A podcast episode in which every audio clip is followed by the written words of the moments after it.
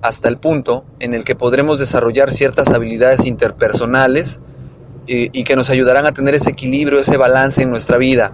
Yo les decía que ya empieza la cuenta regresiva, porque evidentemente ya estamos finalizando el año, ya estamos iniciando o poniendo el contador en ceros para los últimos 31 días de este 2014 en los cuales todavía tenemos el tiempo para terminar algunos proyectos inconclusos, eh, todavía tenemos el tiempo para darle seguimiento a algunos cuantos compromisos y, yo les recomiendo que hagan el esfuerzo para contribuir en su propia vida en, el término de estos mismos.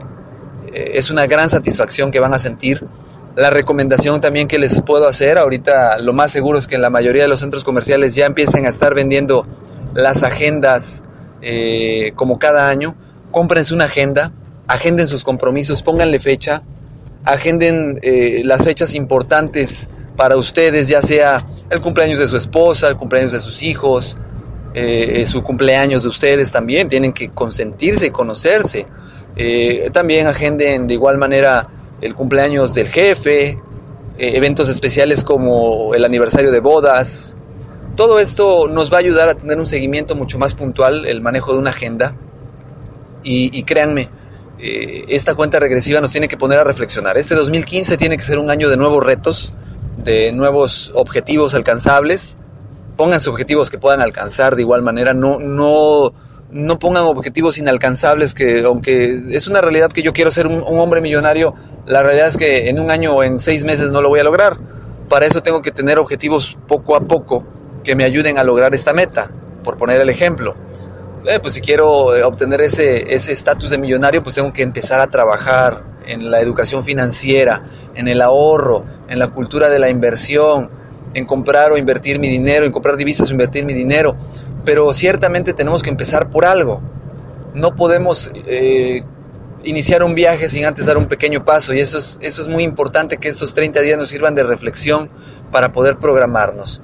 Prográmense metas alcanzables, eh, metas tangibles, eh, metas que sean realmente un beneficio para ustedes y para su familia, dejen este sueño guajiro de que voy a bajar de peso, eh, quiero estar más delgado, quiero ahorrar tanto. O sea, realmente pónganse metas más alcanzables como el hecho de decir voy a cultivar mi lado espiritual, voy a acercarme más a mi pareja y, tener una relación más estable, voy a platicar más con mis hijos, voy a dedicarles más tiempo, voy a enfocarme a despertarme más temprano para salir a correr y hacer ejercicio, voy a controlar mis finanzas, voy a iniciar una cuenta de ahorro, voy a comprar dólares, voy a comprar euros, etcétera.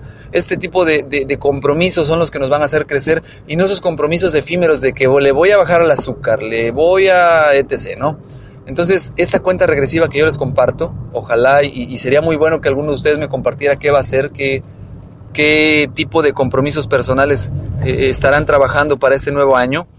Y pues bueno, con esto yo me despido. Este es el tema del día de hoy. Eh, ojalá y, puedan comentarme qué les parece, que me dejen sus comentarios en mi correo que es adrianrogelioruiz.com, en lo que es mi cuenta de Twitter que es adrianrogelioru y en Facebook me conocen y me contactan como Adrián Ruiz. De igual manera, mis amigos de WhatsApp, por WhatsApp pueden hacerme la retroalimentación que consideren. Se los voy a agradecer mucho. Por ahí a Nelly le agradezco mucho la retroalimentación que me hizo acerca de los cambios del podcast anterior. Ciertamente los cambios son para mejorar, pero sí es necesario a veces tener esta confianza con los amigos de, compartirles nuestro sentir. No se queden sus sentimientos para ustedes, compártanlos. Y eso es mi último mensaje de despedida. Eh, nos escuchamos pronto. Dios los bendiga y que tengan un excelente fin de semana. Hasta luego.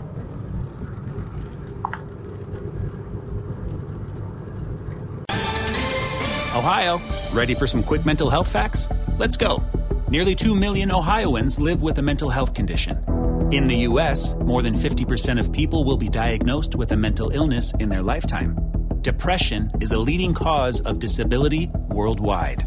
So, why are some of us still stigmatizing people living with a mental health condition when we know all of this?